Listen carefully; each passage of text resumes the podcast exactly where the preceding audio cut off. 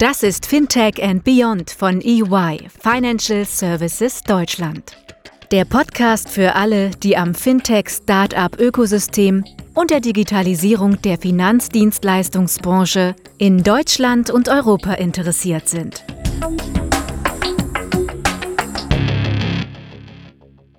Hallo und herzlich willkommen zum zweiten Teil unserer Cyber Insurance Folge von EY Fintech and Beyond, dem Podcast für alle Themen rund um Fintech, Innovation und Digitalisierung im Financial Services Umfeld. Mein Name ist Marius Münzel und gemeinsam mit meinem Kollegen Thomas Schmerling werden wir in unserer ersten Teil zum Thema Cyber Insurance anknüpfen gemeinsam mit unseren Gästen noch tiefer in die Materie einsteigen. Wir freuen uns daher, unsere vier Branchenexperten Dr. Florian Wrobel von der Cogitanda Risk Prevention GmbH, Martin Kreuzer von der Munich Re, Peter Grass vom Gesamtverband der deutschen Versicherungswirtschaft und Thomas Droberg vom Industrieversicherungsmakler und Risikoberater Marsch wieder bei uns begrüßen zu können.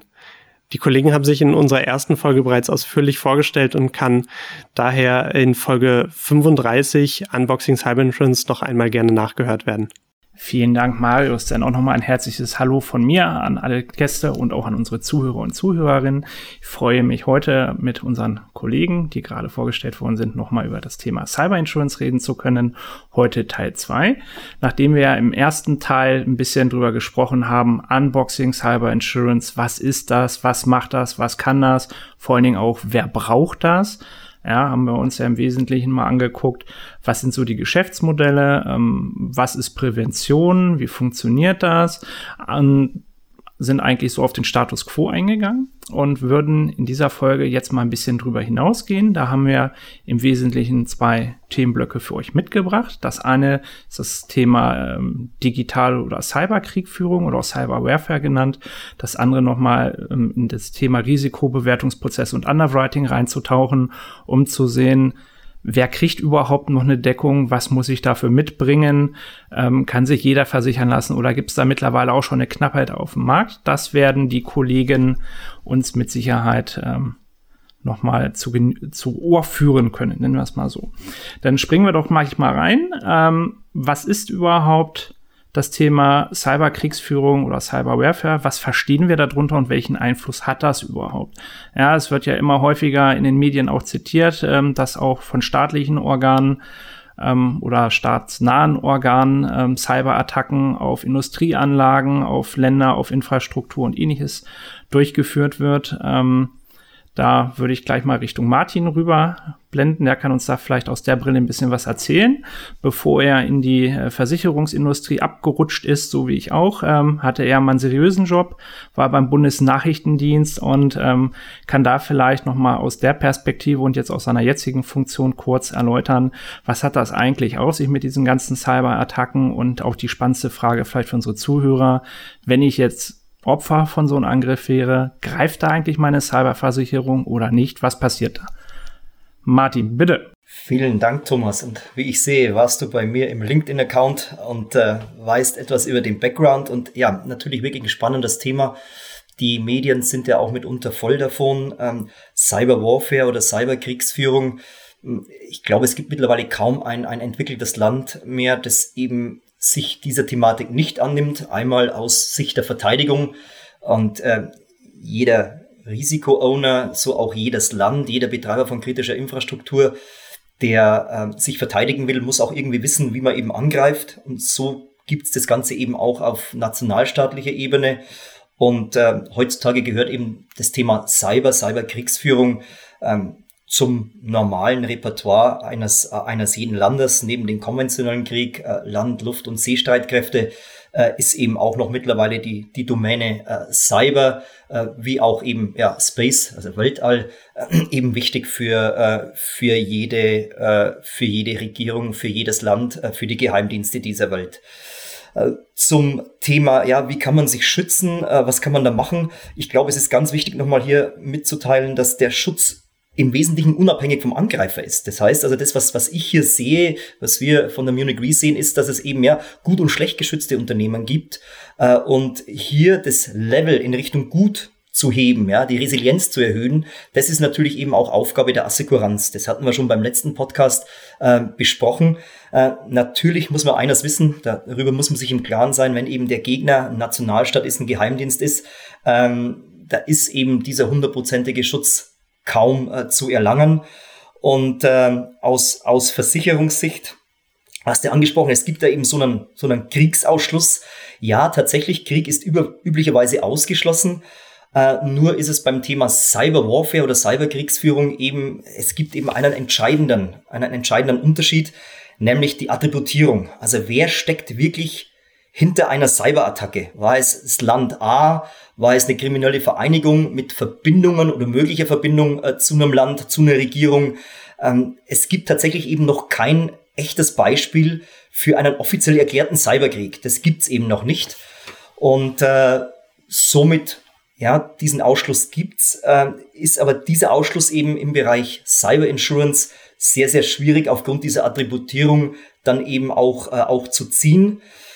Generell, das ist noch eine, eine Anmerkung, ich glaube, dass im Punkto Cyberversicherung, dass, dass wir als Assekuranz schon auch die, die, die Grenzen der Versicherbarkeit äh, ausschöpfen.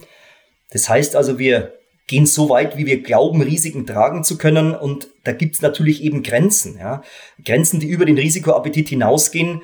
Äh, und da gehört eben Cyberkrieg auch oder ein Kriegsereignis mit dazu. Und letztlich ist das ja auch im, im Sinne der Versicherten, denn ja, die vertrauen ja darauf, äh, dass der Versicherer noch in der Lage ist, seinen Verpflichtungen auch nachzukommen. Aufgrund der Problematik mit der Attributierung glaube ich, dass dieser Kriegsausschluss eben, wie er herkömmlich verwendet wird, nur bedingt äh, funktioniert.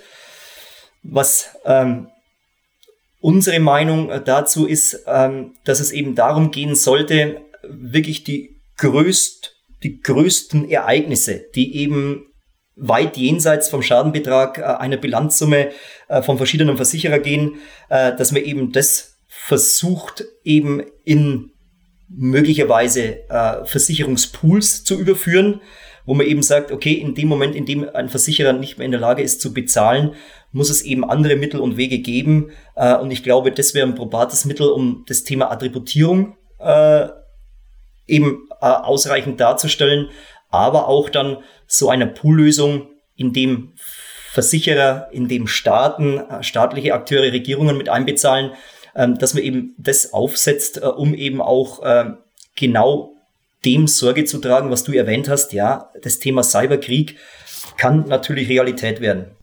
Vielen Dank, Martin. Dazu vielleicht mal zu Peter rüber äh, geschaut. Ähm, Cyberpool höre ich jetzt zum ersten Mal, bin aber in der Poolversicherung auch nicht zu Hause, muss ich gestehen. Kenne zwar einen Luftfahrt- oder Atom- und Terrorpool. Äh, gibt es denn schon Cyberpool oder ist sowas geplant oder wie sieht denn da der Stand der Dinge zu aus? Ja, also grundsätzlich äh, ist die Einrichtung eines Pools äh, immer unter kartellrechtlichen äh, Erwägungen eine äußerst schwierige Geschichte. Ähm, da muss man sich auch ganz genau überlegen, ähm, ob man das hinkriegt. Es ist äh, derzeit nicht angedacht, nein. Ähm, Martin hat jetzt schon sehr viel erzählt. Ich will bisschen den Bogen versuchen anders zu spannen. Ähm, wir haben es natürlich bei den Themen Cyberkrieg und Cyberterror äh, mit äh, Tätigkeiten zu tun, die wir in den Bereich der sogenannten systemischen Risiken einordnen. Und sogenannte systemische Risiken sind eigentlich, werden in der Regel nicht äh, allein privatwirtschaftlich abgedeckt, so wie Martin das auch angesprochen hat. Natürlich gibt es die Möglichkeit, wie im Bereich Extremus, das heißt äh, Terrorpool äh, eine privatwirtschaftlich-staatliche Lösung äh, zu fahren. Das ist aber alles noch kein Thema, äh, sage ich mal, was in irgendeiner Form konkret wäre. Äh, das wäre möglicherweise ein Modell für die Zukunft. Grundsätzlich sagen, sind wir aber auch der Auffassung, systemische Risiken ähm, sind eigentlich nicht unbedingt was für die Versicherer, sondern äh, ich, ich vergleiche es mal mit, mit, dem analogen Bild. Ähm, wir versichern ja auch nicht die Landesverteidigung. Ja, und äh, da muss man natürlich dann irgendwann mal eine Grenze ziehen und sagen, das ist Aufgabe des Staates und der Staat hat das ja erkannt. Wir haben jetzt das IT-Sicherheitsgesetz 2.0. ähm, weil man äh, ganz klar gesagt hat, wir müssen dafür sorgen, dass unsere kritischen Infrastrukturen äh, vor Gefahren von außen äh, bewahrt werden können. Dafür brauchen wir starke Institutionen, äh, die die Prozesse in der, kritischen Infrastruktur überwachen.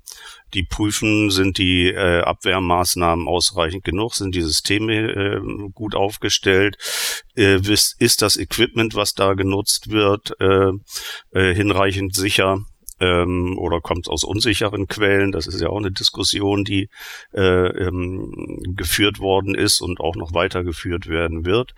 Und ähm, da nimmt sich eigentlich der Staat dieser Geschichte an und da irgendwo endet natürlich im Moment auch die Rolle der Versicherer. Nun ist es so, Martin hat es ja auch angedeutet, ähm, es ist in vielen Bereichen äh, ist es eine Rechtsfrage. Wir haben Kriegs- und Terrorausschlüsse ähm, üblicherweise in den Bedingungen in ähm, der Versicherer enthalten. Ähm, Krieg eigentlich, soweit ich das weiß, so gut wie überall. Terror zumindestens im Eigenschadenbereich ähm, da wo es äh, richtig wehtun äh, würde, wenn man das im äh, analogen Bereich äh, quasi sich einfangen würde. Jetzt ist aber die Frage, wie ordne ich einen Cyberangriff äh, ein als als äh, Kriegsereignis oder als Terror, Terror, äh, Terrorereignis. Das ist extrem schwierig, weil ich kenne in der Regel die Hintermänner nicht oder werde sie erst dann nach langen äh, Ermittlungen irgendwann vielleicht mal identifizieren können. Das heißt, ich weiß nicht äh, nichts über ihre Motivation. Ich kann nicht sagen, ob sie vorhatten, Angst und Schrecken zu verbreiten. Und das bräuchte ich jetzt mal, um, um Terrorfall zu haben. Und bei Krieg, der nicht erklärt wurde, ja, äh, ist das dann ein Krieg? Ist das kein Krieg? Hat das ein bestimmter Staat durchgeführt oder haben es einfach irgendwelche Hacker durchgeführt, die mit stillschweigender Duldung eines Staates tätig geworden sind, aber nicht im Auftrag und nicht organisiert von dem jeweiligen Staat? Das gibt's ja auch in vielen Fällen. Und äh, insofern wird man sich als Versicherer zumindest in Deutschland sehr schwer tun, solche Ausschlüsse zu ziehen äh, so dass wir eigentlich immer dann im Spannungsfeld stehen, wenn so etwas wirklich passiert, was in die Richtung geht, können wir dann überhaupt, kommen wir dann überhaupt aus der Deckung raus? Also ganz, ganz schwierige Fragen, muss man sagen. Und ähm, was das äh, Thema Industriespionage angeht, das äh, gehört ja, geht ja auch ein bisschen in die Richtung. Ähm, natürlich, auch das ist ein Punkt äh, und das deswegen liegt uns die IT-Sicherheit auch so äh, massiv am Herzen, äh, ist natürlich auch ein Punkt, solch, also Unternehmen, die innovativ tätig sind in Deutschland, und davon lebt ja Deutschland, äh, dass wir einen Technologievorsprung äh, Vorsprung haben, sind natürlich sehr gerne Ziel dann auch von Industriespionage.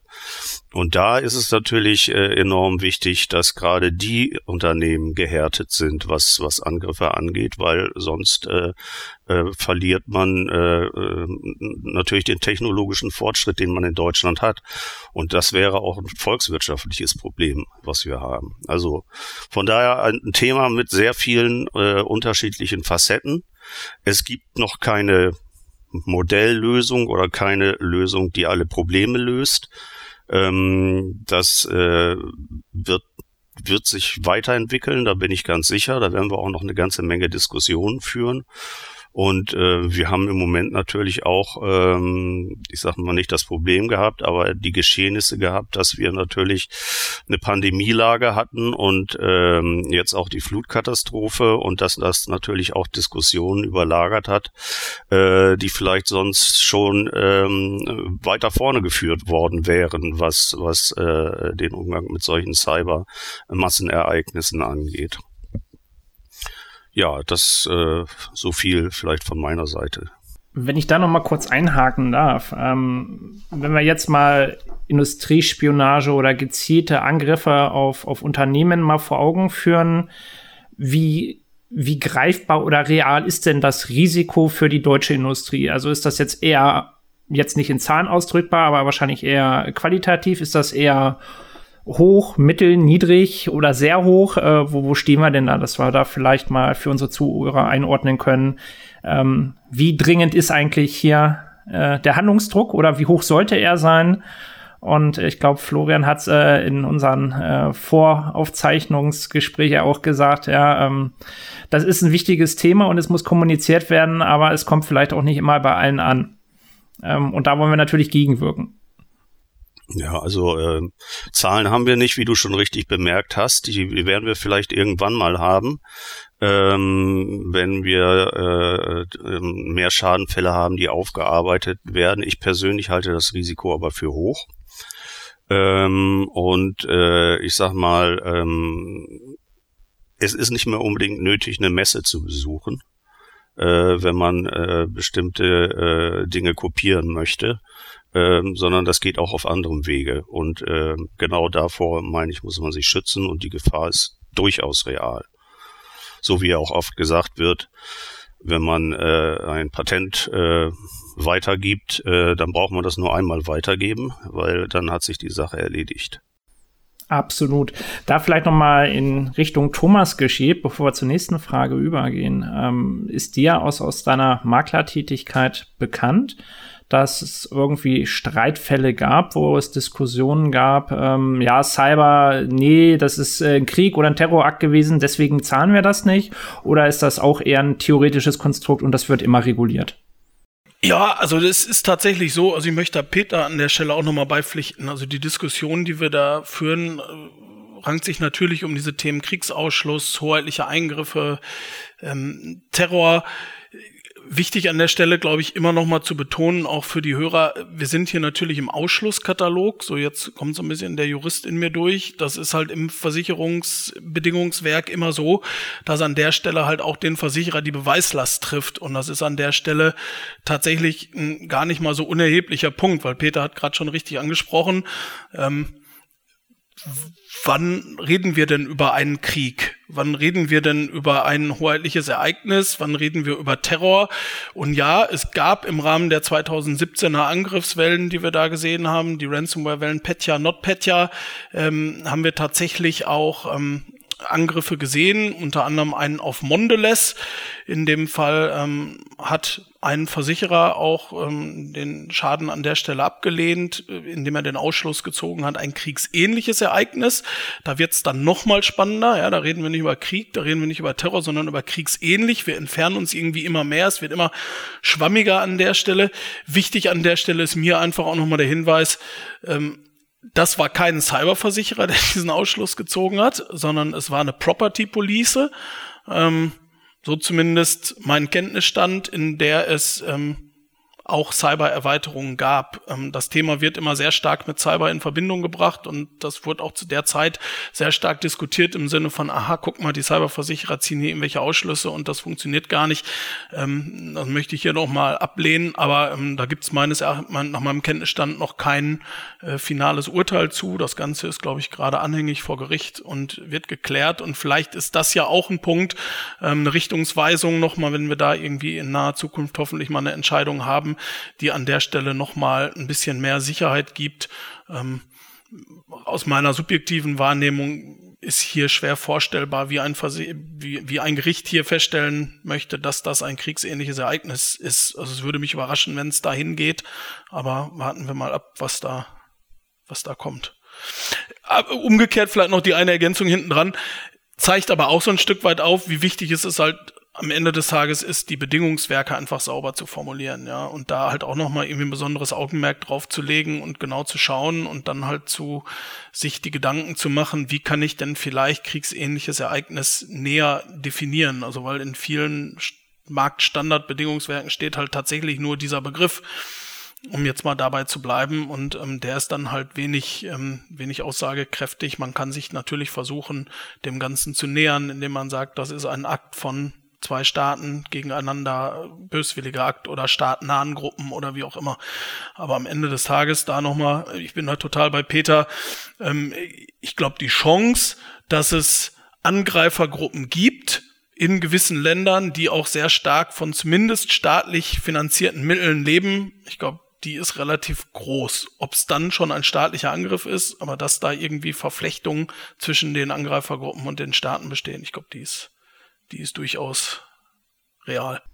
Sehr gut, dann haben wir doch gleich ein Thema für unseren Teil 3, den wir dann irgendwann dann vielleicht im nächsten oder übernächsten Jahr drehen können, äh, wenn denn das Gerichtsurteil da war. Dann können wir ja vielleicht nochmal mit den Juristen äh, klären, was denn kriegsähnliche Zustände sind, würde mich auch mal persönlich interessieren. Marius, dann rüber zu dir. Ja, vielen lieben Dank, ähm, Thomas, Peter, Martin, für eure Einblicke in das Thema Cyberwarfare. Ich glaube, wir haben jetzt auch gesehen und gehört, äh, vor allem, wie komplex doch das ganze Thema Cyberwarfare ist. Ich glaube, nicht weniger komplex, und das würde uns jetzt auch noch mal intensiver interessieren, ist das Thema Risikobewertungsprozess und, und Selektion im Underwriting. Ähm, wenn wir jetzt an die erste Folge zurückdenken, die äh, Podcast-Binger unter uns haben vielleicht äh, die, die erste Folge sogar noch im Ohr, weil sie sie gerade erst gehört haben. Ähm, da würde ich nochmal an den, an, den, an den ersten Teil ähm, von unserem Cyber Insurance Special zurückgehen und an das Beispiel von, von, äh, von Peter erinnern, der, der uns erzählte, dass, dass ein Kunde ihn gefragt hatte, ob er denn einen Rabatt bekommen würde, wenn er eine gute IT-Sicherheit IT hätte, worauf Peter dann hinwies, ähm, dass der Kunde dann erst überhaupt versicherbar sei. Ähm, und in diesem Sinne würde es mich dann interessieren und Florian, vielleicht kannst du uns hier helfen. Ähm, wie gehen Versicherer denn mit der Selektion im Underwriting von Cyberversicherungsrisiken um? Und ähm, jetzt unter Bezug an das vorausgegangene Beispiel von Peter, kann denn überhaupt jedes Unternehmen, welches vorhat, eine Cyberversicherung abzuschließen, denn auch überhaupt eine bekommen? Ja, sehr gerne. Bevor ich versuche, die Fragen zu beantworten, würde ich einmal gerne noch kurz über die Cyberrisiken reden für mich ist der Podcast schon ein wenig her. Ich glaube, wir haben über vieles geredet, aber wirklich explizit diese Risiken, die ja an eine Insurance transferiert werden sollen, benannt haben wir nach meiner Erinnerung nicht. Letztendlich, was dahinter steckt, wenn jetzt ein Angreifer, ein Hacker bei uns, bei, bei euch im Unternehmen da draußen ist, ist ja erstmal noch nichts passiert. Das eigentliche Risiko ist ja dann, was in den Folgeschritten passiert. Und für mich persönlich, aber auch für unsere Unternehmensgruppe lässt sich das in fünf große Gruppen aufteilen. Der erste Punkt ist die Reputation. Es gibt zig Studien, die zeigen, dass wenn man Opfer eines Angriffs wurde, Daten abgezogen wurden, veröffentlicht wurden, entsprechend in der Tagespresse, in den Medien landet, ein Reputationsverlust einhergeht. Das heißt ganz konkret Verlust von Neugeschäft, Verlust von Bestandskunden und dann gleich im nächsten Schritt alles, was mit dem Verlust von Identitäten zu tun hat. Letztendlich hat man ja gerade seine Mitarbeiter- oder Kundendaten zum Teil sensibel verloren, die dann von Angreifern für weite Zwecke genutzt werden. Also die erste große reale Risikokategorie, das ganze Thema Reputation. Gleich darauf kommt für uns das Thema Konten und Geld angefangen vom Lösegeld. Wir haben es in der ersten Folge, glaube ich, immer wieder thematisiert, wo die Daten verschlüsselt werden, als Geiseln genommen werden. Äh, neuerdings auch ein Schweigegeld quasi gefordert wird, weil die Unternehmen jetzt anfangen, Datensicherung ernst zu nehmen. Und dann sollen auf einmal zwei Millionen überwiesen werden. Häufig passiert das aber auch ganz freiwillig, weil die einfachsten Kontrollen fehlen, wo jemand einen sechsstelligen Betrag nach China überweist, weil er sich von einem seinem Geschäftsführer reinlegen lassen hat. Das war gar nicht der Geschäftsführer. Vier-Augen-Prinzipien fehlen. Ähm, oder auch Debitor- oder Kreditor-Daten verändert werden können ohne Checks und Balances und dann ist auf einmal eine Viertelmillion weg ich glaube, unsere Zuhörer werden überrascht, wie häufig das passiert. Also die zweite große Kategorie, das ganze Thema Konten und Geld. Dann haben wir die Hardware, die IT-Infrastruktur, das ganze Thema Assets, Software, Daten, die Wiederherstellungskosten, um Daten zu reproduzieren, um neue IT anzuschaffen, alles, was damit zusammenhängt. Dann das vierte Risiko, das ist, wo das die meisten dran denken, nämlich die Betriebsstörung. Wir haben in der ersten Folge über den Erpressungsangriff geredet, wo der Parkplatz dann leer ist, die Mitarbeiter nach Hause geschickt werden, die Produktionsbänder stillstehen, ähm, als Konsequenz eines Cyberangriffes und damit verbunden halt die Einnahmeverlusten, Betriebsstillstand, Betriebsstörung und zu guter Letzt die fünfte Kategorie, alles Rechtliche. Datenschutzverstöße, äh, man wird verklagt, man hat rechtliche Verfahren ansässig, Strafen. Und diese fünf Kategorien, das sind die tatsächlichen Cyberrisiken. Und das ist mir deswegen so wichtig. Wir haben es ja auch gerade bei den DNO-Beispiel gehört. nicht überall, wo Cyber draufsteht, ist auch Cyber drin. Das heißt, wenn die Frage jetzt ist, kann jeder, jedes Unternehmen eine Cyberversicherung kriegen, wäre die ketzerische Antwort fast ja. Ob das aber tatsächlich ein Transfer dieser gerade skizzierten Risiken entspricht, also eine angemessene Deckung, ob das dem Unternehmen in irgendeiner Form weiterhilft, ist mal höchst fraglich aus meiner Seite. Also, wenn wir jetzt davon ausgehen, dass diese Risiken real transferiert werden wollen und wir die Frage dann beantworten wollen, da gehen wir genau auf das zurück, was du äh, bereits skizziert hast. Ich war ja auch in der ersten Folge ein Riesenfan der Aussage von Peter. Genau die Aussage, die ich tagtäglich versuche nach draußen zu bringen. Jedes Unternehmen, was das Thema Cybersecurity ernst nimmt, sich über seine Risiken Gedanken gemacht hat, angemessene Maßnahmen zur Risikoreduzierung getroffen hat, wird eine angemessene Deckung bekommen. Diejenigen, die denken, sie holen sich schnell eine Cyberdeckung, eine Cyberversicherung und wie ich es im ersten Folge gesagt habe, legen sich dann wieder hin, weil das Risiko ja transferiert ist, ähm, werden es vermutlich in Zukunft schwer haben. Rein praktisch, und das ist ja die Frage, wie funktioniert das jetzt im Underwriting, ähm, müssen wir natürlich ehrlich sagen, dass nicht jedes Risiko gleich ist. Ich denke, jeder versteht es an der Betriebsunterbrechung. Ein Unternehmen mit 50 Millionen Jahresumsatz und ein Unternehmen mit einer Milliarde Jahresumsatz. Ähm, wenn da ein Tag stillsteht, der Impact ist halt nicht derselbe. So dass es, wenn es jetzt ums Underwriting geht, ähm, wir brauchen in jedem Fall Transparenz. Das gilt für die kleinsten bis zu den größten Risiken, um hier eine Underwriting-Entscheidung zu treffen. Wie tief man einsteigt, hängt dann von der initial wahrgenommenen Risikosituation ab. Und für die kleinsten Risiken geht das flott. Da wird äh, zumindest bei uns über eine zwei Handvoll Fragen abgeklopft, ob die Hausaufgaben gemacht sind, was man so von einem vernünftigen Betrieb erwarten würde, was das Thema IT und Sicherheit angeht. Und dann ähm, gibt's das in allen Variationen, je groß das Risiko ist. Das ist ja gerade meine Aufgabe. Wir reden ja auch im weiteren Verlauf, wo die Reise hingeht, wie wichtig es ist, mit diesem neuen Versicherungsprodukt dieser Sparte, dass hier zwei äh, Know-how-Bereiche verschmelzen nämlich das, was die Kollegen hier vor allen Dingen auch haben, nämlich geballtes Versicherungswissen, die Versicherungsmathematik, das rechtliche Wissen.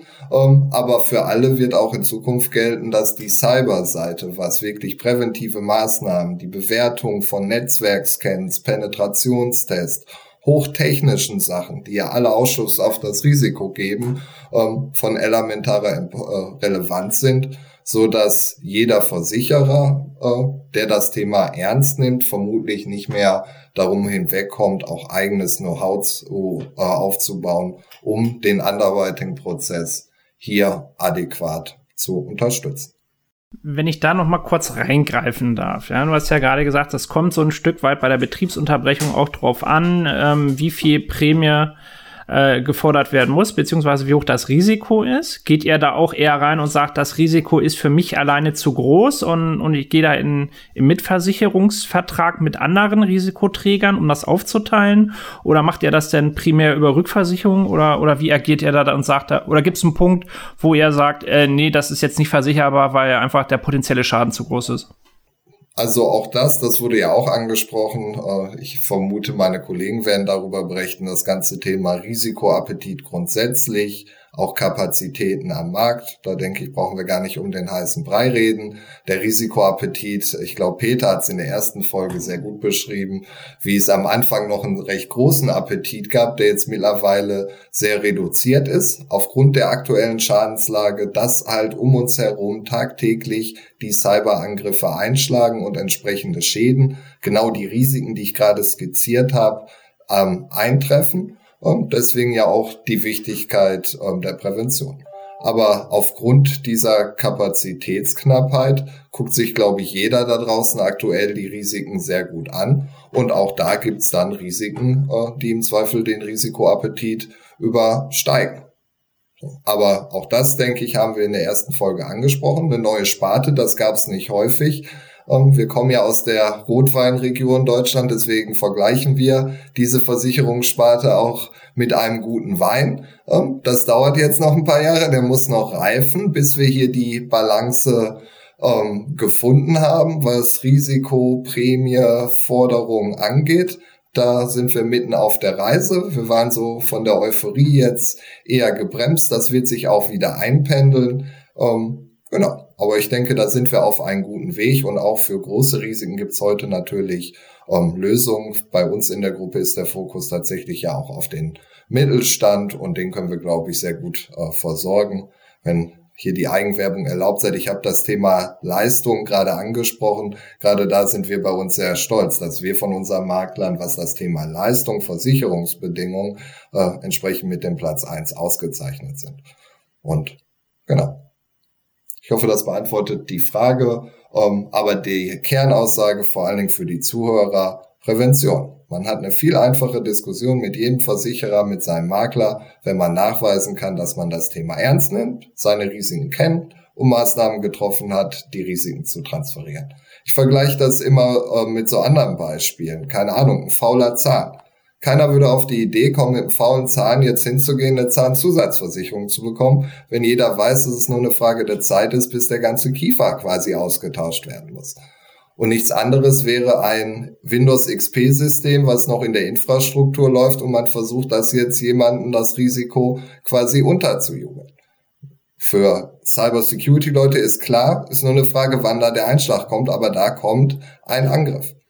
Und äh, oder das Thema Hochwasser wurde angesprochen. Ne? Jeder sieht ein, wenn ich mitten in einer Hochwasserregion bin, dass ich vielleicht nicht den kompletten Elementarschutz bekomme, den ich mir wünsche, weil das Risiko einfach so hoch ist. Und hier gibt es ganz viele Beispiele, was das Thema Prävention angeht, was man organisatorisch machen kann, insbesondere fehlende Ausbildung der Mitarbeiter, ähm, wo man sich am Ende vielleicht auch nicht mehr beschweren darf, wenn das K.O.-Kriterien sind, jemand sagt, ist vielleicht eben dein Risikoappetit, aber für einen Transfer reicht das tatsächlich nicht aus.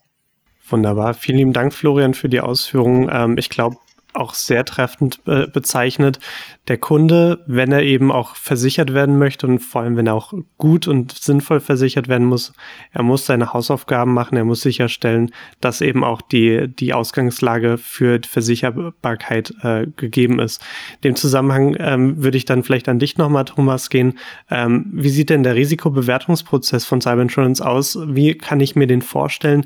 Und als Kunde, der dann eine Versicherung abschließen muss, ähm, abschließen möchte, will, ähm, was, auf was muss der Kunde denn achten, ähm, was muss er berücksichtigen, um, um eine Cyberversicherung abzuschließen? Auch jetzt wieder vielleicht unter dem, dem äh, Hintergrund der, der, der, der Frage, welche Hausaufgaben muss er denn, muss er denn machen, um hier ähm, auch eine anständige Risikobewertung zu, zu bekommen?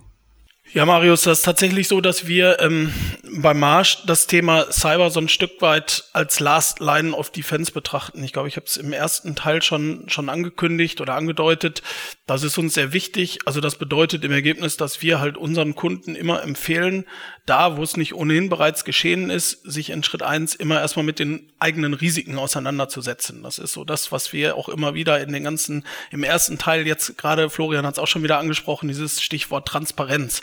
Ja, ähm, wir empfehlen den Kunden, die Risiken auf strategischer Ebene erstmal zu identifizieren und dann halt eben diesen Schritt zu gehen und zu sagen, quantifiziert sie doch auch mal. Weil selbst wenn ich ein Risk Register habe und weiß, was kann mir denn da so passieren, dann heißt das noch lange nicht, dass ich weiß, welcher Financial Impact da am Ende auch bei rauskommt, wenn meine Kassensysteme für drei Tage stehen oder wenn mein Webshop für vier Tage offline ist, weil vielleicht habe ich so ein Alleinstellungsmerkmal im Markt, dass die Kunden sagen, ja gut, dann kaufe ich halt vier Tage später und meine Umsatzkurve hat überhaupt keine Delle. Ja, vielleicht habe ich aber auch ein Geschäftsmodell, wo die Kunden sagen, Mensch, der war nicht erreichbar, gehe ich direkt zur Konkurrenz. Und das ist halt sehr individuell und kann deshalb so pauschal gar nicht bewertet werden. Deshalb ist so ein Stück weit unser Credo an der Stelle, dass sich halt eben erst aus dem Verständnis fürs Risiko auch ein Verständnis für eine sinnvolle Absicherung ergibt. Also nur die Kunden, die wissen, was die Risiken sind, die können sie auch vernünftig absichern. Oder mit den Worten äh, von einem Kollegen von mir, ja, der, der immer sagt, ähm, ich kann ja schlecht ein Pflaster draufkleben, wenn ich gar nicht weiß, wo es weh tut. Also so, das ist so ein bisschen der Ansatz. Und wir versuchen da halt immer wieder ranzugehen und zu sagen, es ist wie ein, wie ein Kreislauf, ja, es ist so ein bisschen, äh, wir sprechen immer von Understand, Measure, Manage in, in unserer Welt, ja, also das heißt, immer verstehen, quantifizieren und dann managen. Und managen kann ja alles Mögliche sein. Also managen kann sein, dass ich sage, ich bin zu einem Ergebnis gekommen, da sind gewisse Restrisiken. Das wird für jeden Kunden irgendwie der Fall sein, relativ sicher. Aber vielleicht habe ich ein so so eine hohe Risikoakzeptanz und Toleranz im Unternehmen, dass ich sage, ich brauche gar keine Versicherung, ich stecke das Budget lieber in die IT-Security. Vielleicht ist die Lösung auch die Versicherung.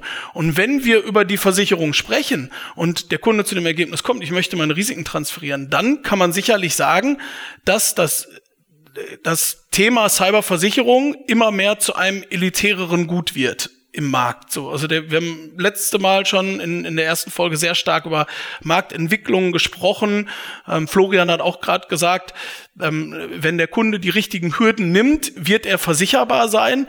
Ich würde fast noch einen Schritt weiter gehen und sagen, ich sehe aktuell Branchen, da kann der Kunde super, super gut sein, das wird vermutlich schwierig werden, den im deutschen Markt zu platzieren. Vielleicht gibt's irgendwo global gesehen einen Versicherer, der sowas versichert, aber gerade irgendwie, wenn das irgendwelche Gaming-Plattformen sind, wenn das irgendwie Adult Entertainment ist oder irgendwie äh, Kohlekraftwerke, ganz schwieriges Thema aktuell, wo viele Versicherer sich einfach auszeichnen wollen und sagen, machen wir nicht. Ist irgendwie aus grünen Gründen, aus was auch immer. Also es gibt Risiken, die sind aktuell schwer am Markt platzierbar.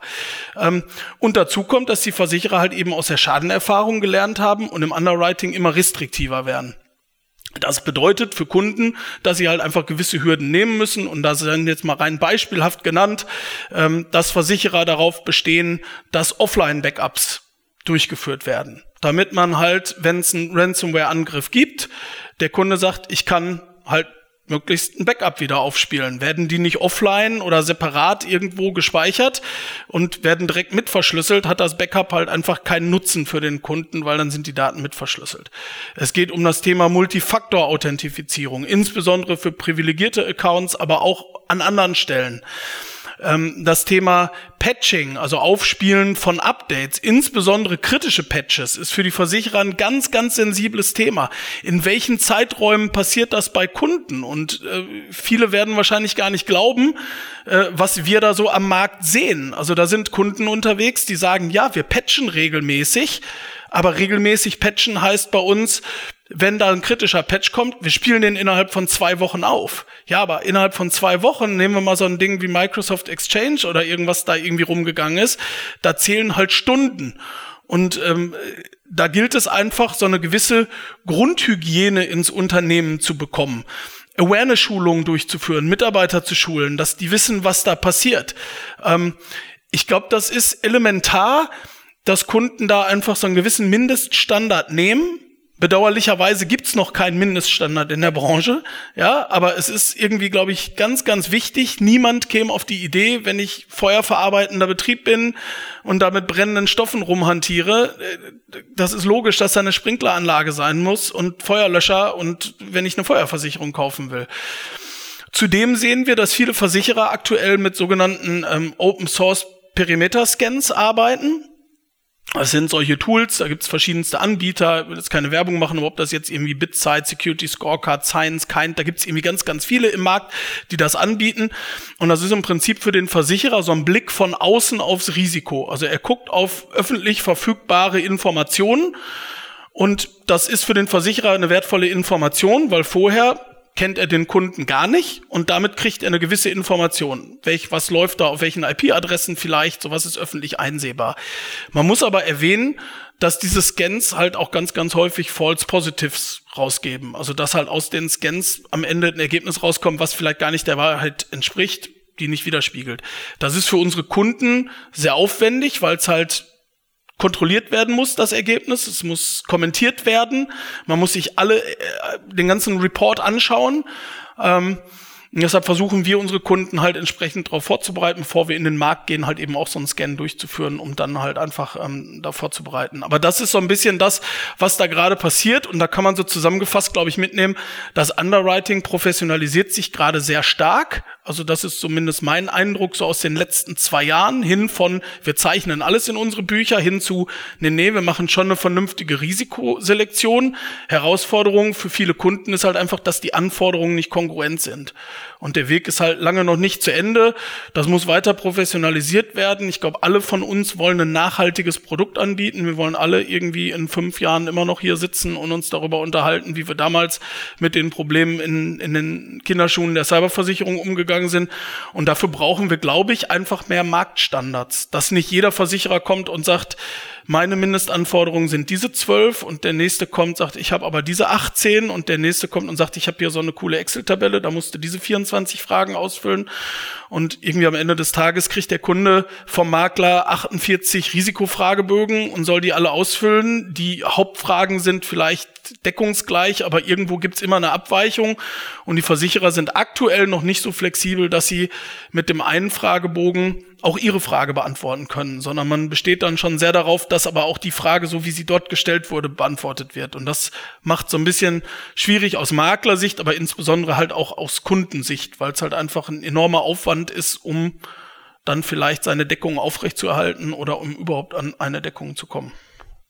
Das klingt auf jeden Fall sehr spannend. Ähm, ich glaube, wir haben jetzt auch gelernt, Hausaufgaben gibt es auf beiden Seiten. Äh, der Markt ist auch noch nicht perfekt und hat noch Luft nach oben. Wir haben natürlich jetzt aber auch schon gelernt, klar, es ist auch noch ein sehr junges Produkt im Vergleich zu anderen bestehenden Versicherungsprodukten. Ähm, was mich jetzt noch interessieren würde, wir haben jetzt auf die Rolle der Versicherer geguckt. Ähm, Martin, wie sieht das Ganze bei einem Rückversicherer aus? Unterscheidet sich das stark? Haben wir hier ansonsten vielleicht große Überschneidungen, wo du sagst, hier sind wir zu 80, 90 Prozent gleich oder haben wir hier größere Unterschiede, wo du sagst, ähm, wir als Rückversicherer gehen das Thema Risikobewertungsprozess und Underwriting komplett anders an? Also im Wesentlichen, Marius, ist es natürlich auch bei uns analog zu dem, was, was Florian äh, vorher gesagt hat, was Thomas vorher gesagt hat. Äh, auch, auch wir als Rückversicherer versuchen, äh, die Risiken zu verstehen. Das heißt, wo liegt die Exponierung? Äh, wie hoch ist die Wahrscheinlichkeit A, dass ein Schaden eintritt? Und wenn der Schaden eintritt, äh, wie könnte dann wirklich die Höhe des Schadens aussehen? Also Bereich äh, Schadensfrequenz und Schadenhöhe. Äh, und dann ähm, passt eben dann auf der anderen Seite ähm, das implementierte Sicherheitsniveau zu dem, was wir an Exponiertheit sehen. Ich glaube, das ist äh, überall üblich und da erwarten wir natürlich, dass das Ganze adäquat äh, vorhanden ist. Wir als Rückversicherer, zudem auch noch äh, eben äh, Marktführer im Bereich Cyberversicherung, ähm, machen auch eines, versuchen zumindest eines, genau den Punkt, den Thomas vorher erwähnt hat, äh, dass wir wirklich auch Standards setzen, aktiv Standards setzen, dass wir eben für Transparenz sorgen.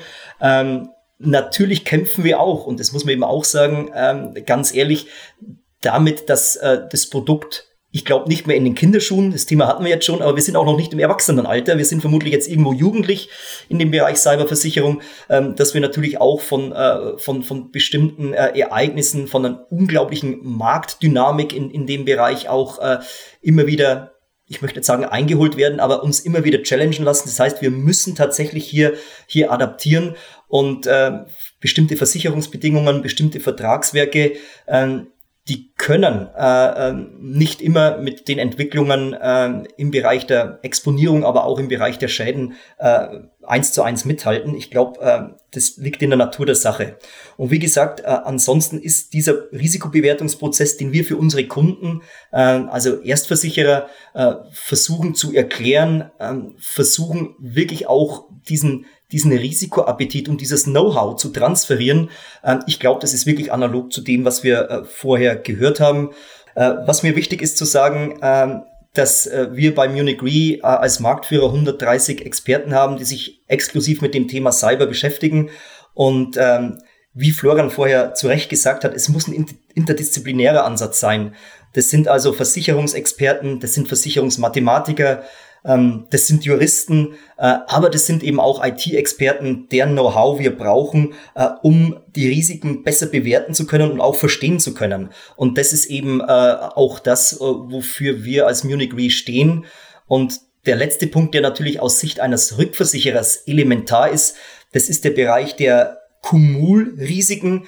Ähm, das heißt also Kumulrisiken, ein einziges Ereignis, das weltweit zigtausende von Verträgen äh, möglicherweise triggert.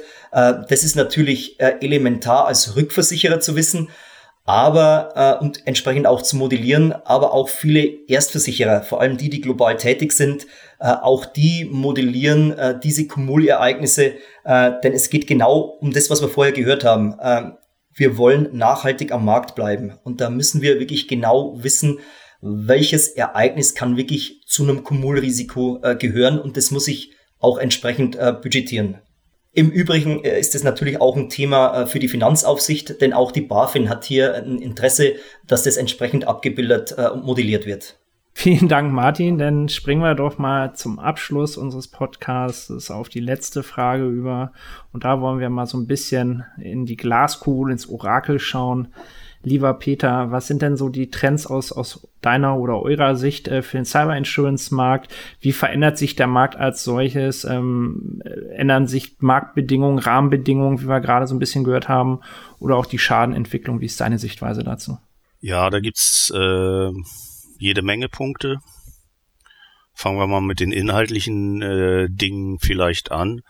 Ähm, das ist ja auch äh, gerade schon von, von Thomas äh, gesagt worden. Natürlich ist das Thema Obliegenheiten immer eine, äh, ein wichtiges. Ähm, die Frage der Backups äh, wie kriege ich das hin, dass ich keine verschlüsselten Backups äh, habe und wie kriege ich das hin, das dem Kunden zu sagen, so dass er das auch versteht, beziehungsweise sein Vermittler das versteht. Das sind immer so Dinge.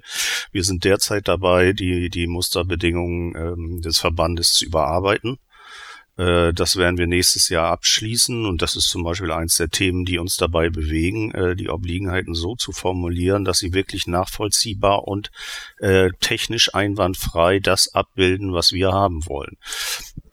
Das ist, glaube ich, eine ganz große Herausforderung. Das ist auch eine ganz große Herausforderung natürlich in der, in der Risikoprüfung. Ähm, darüber hinaus haben wir natürlich, was wir mit Interesse beobachten, ist äh, 82 Datenschutzgrundverordnung. Der Schadensersatz äh, wegen immaterieller Ansprüche, der durch die Datenschutzgrundverordnung eingeführt worden ist. Wie weit geht das? Welche Kreise wird das ziehen? Ähm, da gibt es im Moment eine EuGH-Vorlage, ähm, die aus Deutschland erfolgt ist, wo dann die Frage gestellt wird, reichen auch Bagatellverstöße aus, äh, um eine Schadensersatzpflicht auszulösen. Wenn das so wäre, ich glaube, der, der Grund zugrunde liegende Fall war so gelagert, dass die Daten eines Rechtsanwalts irgendwie be bekannt geworden waren und sonst weiter wohl nichts passiert ist, aber äh, der hat dann äh, Anspruch auf Schadensersatz erhoben. Wenn das durchgeht und der EuGH sich dazu durchringt zu sagen, es reicht jeder Bagatellverstoß aus, dann ähm, müssen wir mal gucken, wie sich die Schadenlast in dem Bereich äh, entwickelt, denn dass Daten an die Öffentlichkeit geraten, ähm, das ist ja nun ähm, eines der Hauptthemen, äh, mit denen man äh, bei solchen Cybervorfällen zu tun hat.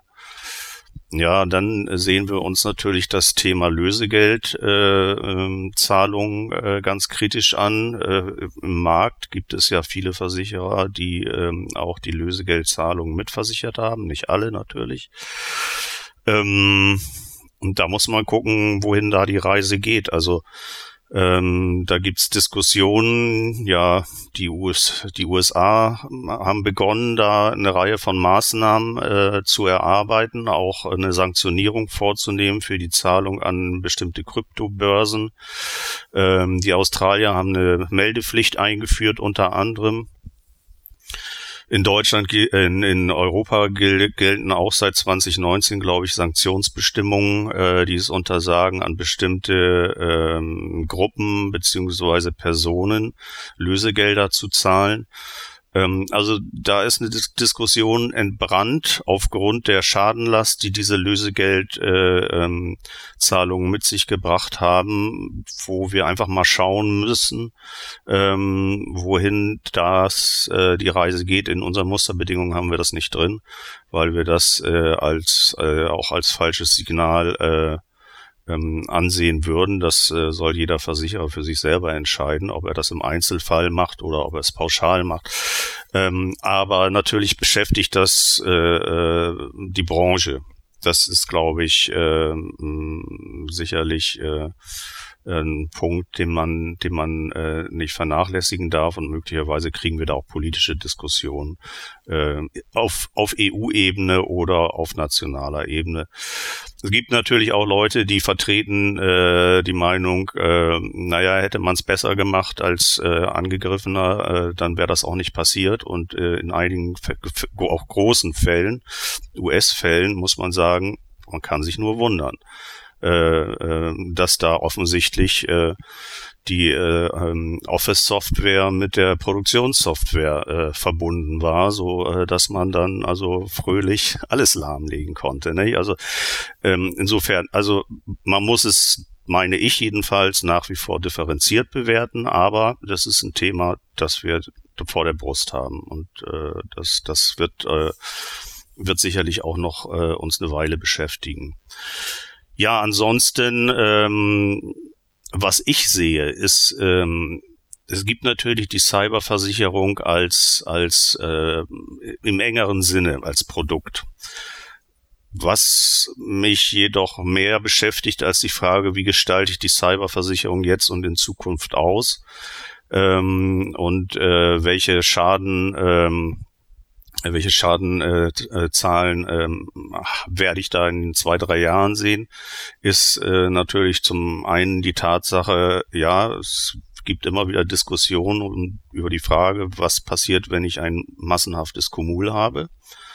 Äh, wie gehe ich dann damit um und ähm, gibt es da Möglichkeiten beziehungsweise äh, ist die Eingrenzung, die wir vorgenommen haben oder die Eingrenzungen, sind die, sind die ausreichend oder nicht?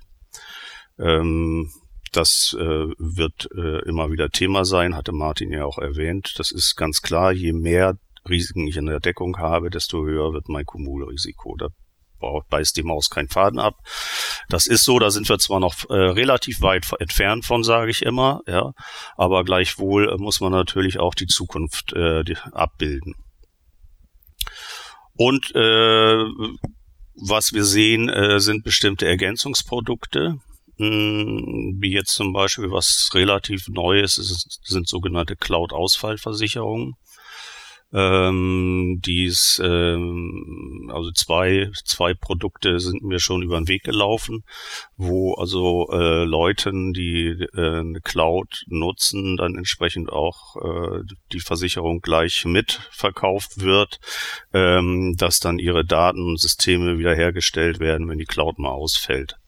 So, in welchem Umfang auch immer, das ist eine ganz andere Frage, aber offensichtlich ist es so, dass der Markt lebt und ähm, es ähm, kommen immer wieder neue äh, ähm, Dinge zum Vorschein. Für uns ganz gut, weil das ergänzt die bestehenden Produkte, so dass wir faktisch in den Bereich keine Not haben, in diesen Bereich reinzugehen wo ich auch immer sage, das ist nicht unser Risiko. Das Risiko des Versicherers ist das Risiko des Kunden abzubilden, aber nicht das Risiko des Dienstleisters. Das äh, hat er gefälligst selber abzubilden.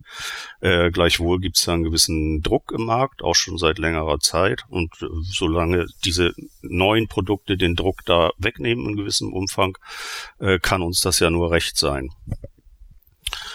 Ja, und jetzt zum Abschluss, äh, was beschäftigt uns noch? Äh, sehr beschäftigt mich im Moment die Tatsache, äh, dass wir uns eigentlich nicht nur auf die Cyberversicherung fokussieren können sondern äh, die Digitalisierung ergreift alle Bereiche, äh, so dass wir uns im Moment eben auch Gedanken darüber machen, was mache ich mit äh, Produkten mit Embedded, äh, Embedded Software, also mit Firmware.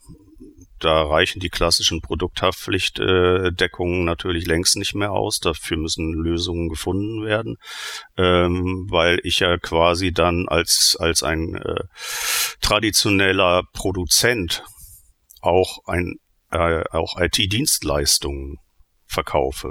Ja, und das nimmt immer weiter zu und äh, der braucht dann eben vielleicht auch nicht nur die Cyberversicherung, sondern er braucht auch eine IT-Versicherung. und umgekehrt braucht der IT-Dienstleister, der das Haupt hauptberuflich macht, weil er zum Beispiel Software herstellt oder Hardware ähm, verkauft, der braucht neben seiner klassischen IT-Dienstleisterdeckung wahrscheinlich auch die, die, ähm, die Cyberversicherung.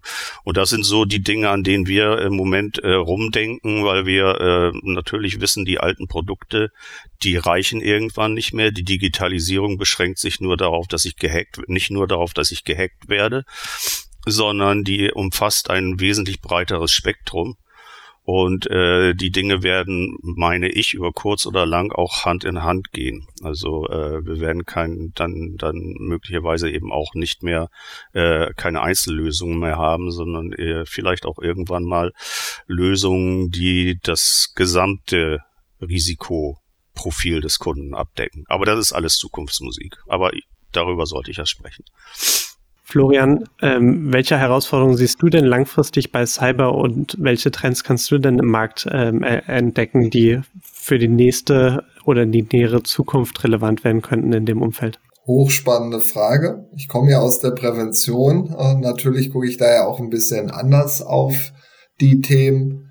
Was hoffentlich mal, also aus meiner Sicht brauchen wir gar keine Glaskugel, wo die Reise hingeht, steht quasi schon in den Sternen. Man muss eigentlich nur hingucken und man sieht's, ähm, was hoffentlich auch für die Zuhörer relevant ist. Es gibt aktuell DORA, das steht für Digital Operations Resilience Act. Eine europäische Gesetzgebung soll 2024 in Kraft treten. Und sowohl Name als auch Inhalt ist für mich ausschlaggebend, wo die Reise hingeht. Das erste ist für mich eigentlich die Erkenntnis, dass Cyber für sich schon ein alter Paar Schuhe ist. Es geht, und Martin hat den Begriff im ersten Podcast als auch heute genutzt, tatsächlich um Resilience oder im Fall von Dora Operational Resilience, zu Deutsch die Widerstandsfähigkeit. Für mich eine interdisziplinäre Angelegenheit, wo wir das Thema Cyber-Informationssicherheit mit vielen wichtigen anderen Themen wie dem Notfallmanagement, dem Business Continuity Management, dem IT Service Continuity Management eng verzahnen und integrieren, um, und wir haben ja auch andere Themen wie die Pandemie, das Hochwasser ab, angesprochen, einfach in Summe als Unternehmen auf die auf, äh, Anforderungen gerecht zu werden.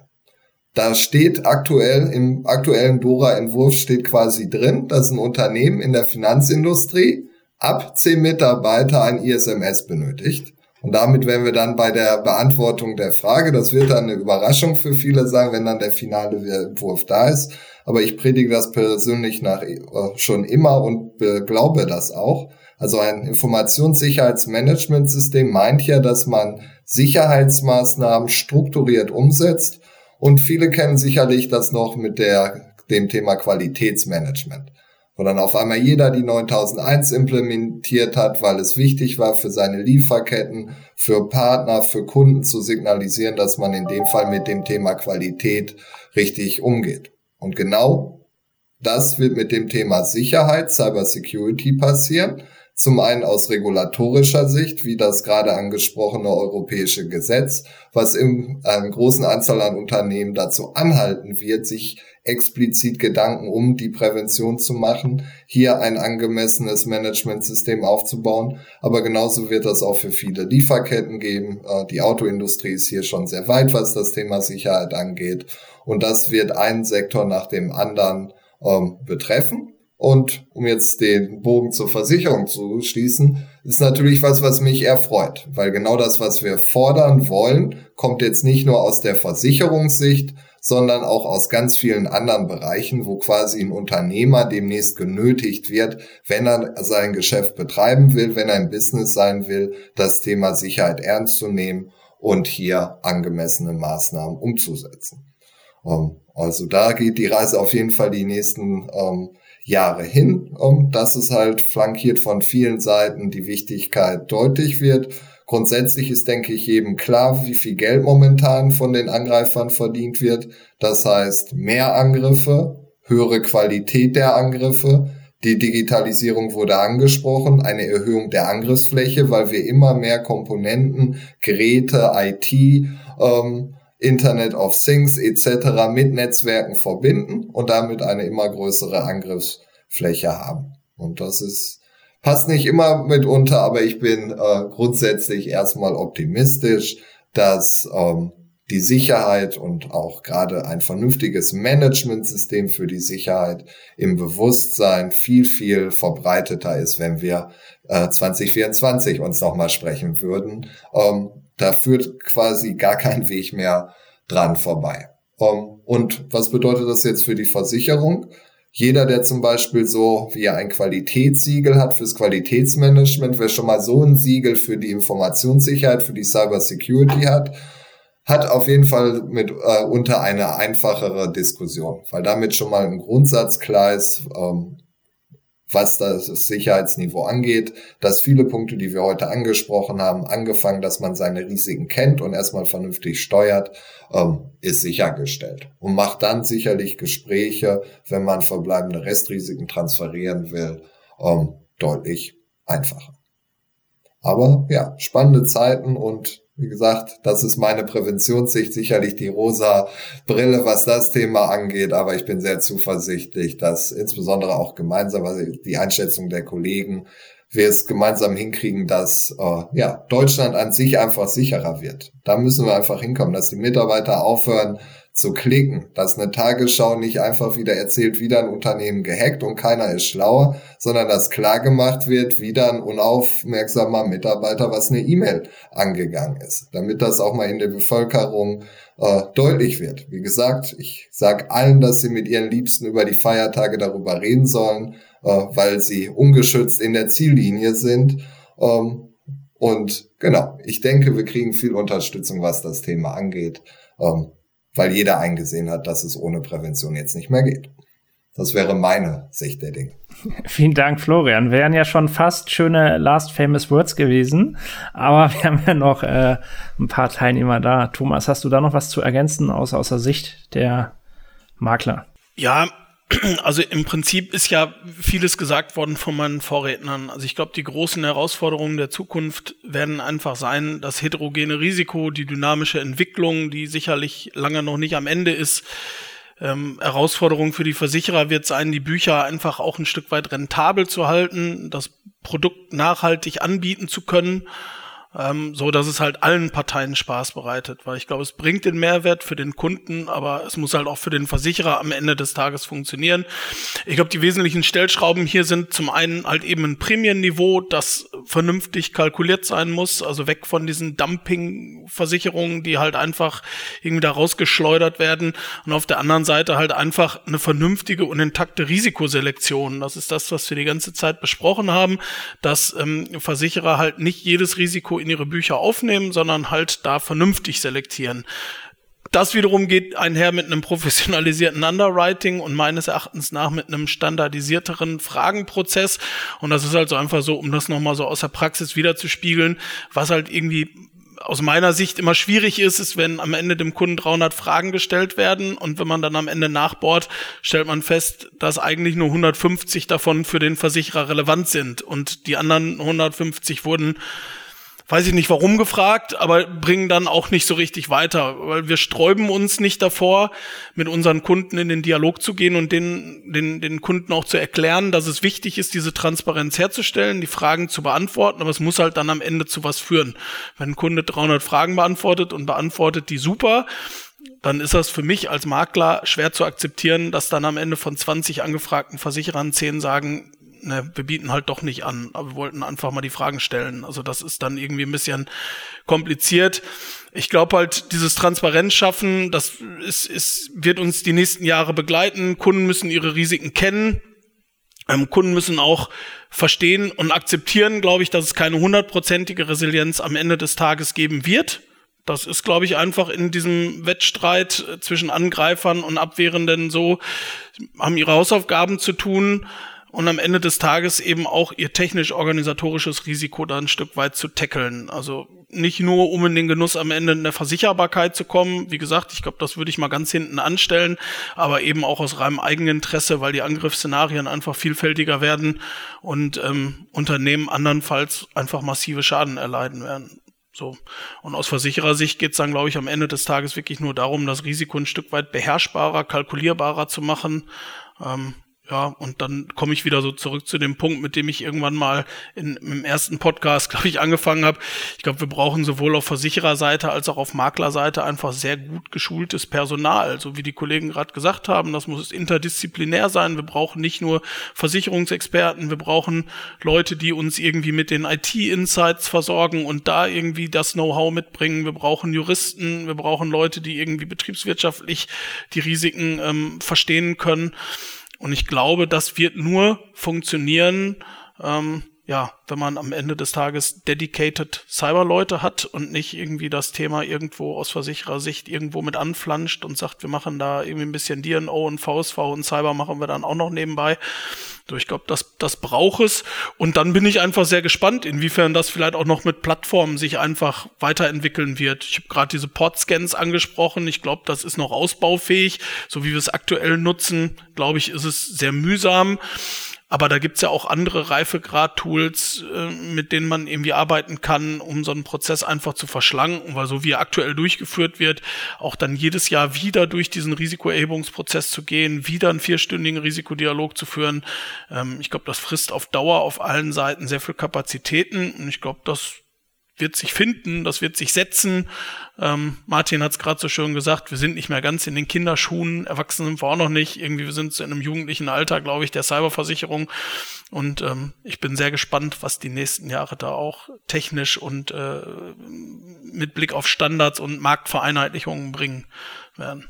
Vielen Dank, Thomas. Dann leiten wir last but not least zu Martin rüber, der auch nochmal aus die Herausforderungen aus der Vergangenheit und Zukunft aus Rückversicherersicht kurz sprechen wird. Ja, Thomas, generell kann ich diese Trends, die äh, vorab genannt wurden, bestätigen. Nachfrageseitig, wir sehen ähm, immer mehr Nachfrage, natürlich vor allem aus den Bereichen, die äh, zum einen von Schäden betroffen sind. Äh, die Schäden steigen immens, insbesondere durch Ransomware und äh, vor allem auch natürlich von den Bereichen, die hochgradig digitalisiert sind, die hochgradig automatisiert sind.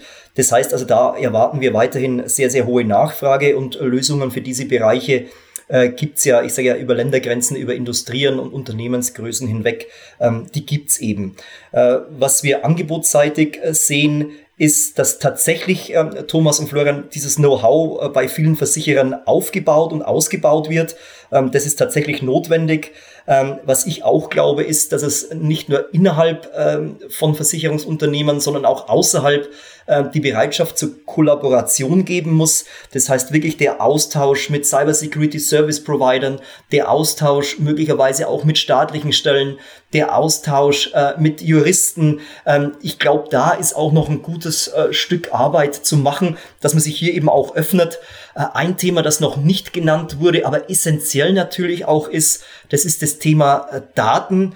Ähm, kann ich transparenter mit Daten umgehen? Das heißt, kann ich auch Versicherten besser erklären, warum ich welche äh, Daten oder, oder erhebe oder Fragen stelle? Ähm, hat natürlich auch rechtliche Implikationen.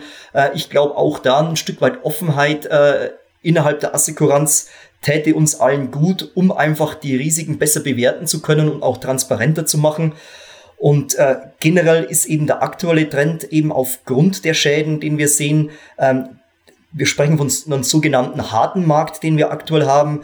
Das heißt, es gibt eine stringentere Risikoselektion, es gibt ein stringenteres Risikomanagement. Äh, insgesamt stellen wir schon fest, dass der Risikoappetit weniger stark ausgeprägt ist als noch vor zwei oder drei Jahren und dadurch auch weniger Kapazität aktuell am Markt äh, vorhanden ist. Äh, somit auch höhere Prämien. Ähm, das ist zum Teil zu befürworten, aber nochmal, ich glaube, ähm, uns allen liegt daran, ähm, dass wir Cyberversicherungen für alle zugänglich machen äh, und das eben auch nachhaltig tun. Das wäre mein letzter Gedanke dazu. Wunderbar, vielen lieben Dank, Martin. Ich glaube, jetzt haben wir eine sehr gute Sicht bekommen, ähm, was, was wir in Zukunft erwartet haben, wie der Markt aussieht, was für Trends wir sehen ähm, vor allem auch welche Herausforderungen vielleicht und wenn wir das Wort jetzt nochmal ein viertes, fünftes Mal werden, welche Hausaufgaben tatsächlich sowohl beim Versicherer als auch bei den Versicherten anfallen. Hiermit kommen wir dann aber leider auch schon zum, zum Ende unseres Zweiteilers zum Thema Cyber Insurance. Ähm, ich möchte mich nochmal ganz herzlich bei euch bedanken, Peter, Florian, Martin und Thomas, ähm, dass wir, dass wir die Möglichkeit hatten, ähm, eines der innovativsten Versicherungsprodukte der letzten Jahre nochmal so, so intensiv gemeinsam beleuchten zu können. Ich glaube, an der Fülle an Themen, die wir jetzt mitbekommen haben, sowohl in der ersten als auch in der zweiten Folge, sehe ich jetzt auch die Wahrscheinlichkeit, dass es vielleicht auch irgendwann mal zu einer dritten Folge kommen könnte, ähm, auch gar nicht so, so abstrus und würde mich freuen, ähm, wenn's, wenn es irgendwann mal, hoffentlich nicht 2024, wie Florian gesagt hat, dass wir uns da nochmal an den Tisch setzen müssen, ähm, vielleicht auch schon früher, ähm, nochmal noch mal zu den, zu den, äh, zum Markt austauschen können und, schauen, was, was vielleicht noch so ähm, bei, bei Cyber Insurance an, an Gesprächsthemen da ist. Vielen Dank dafür und, und bis dahin.